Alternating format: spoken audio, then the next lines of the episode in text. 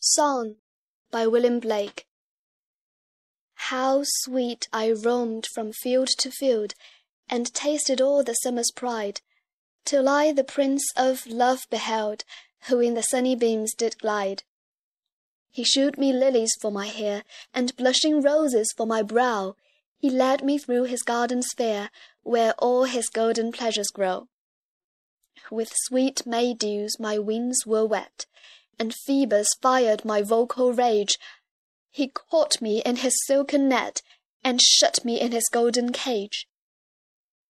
He loves to sit and hear me sing, then laughing, sports and plays with me, then stretches out my golden wing, and mocks my loss of liberty.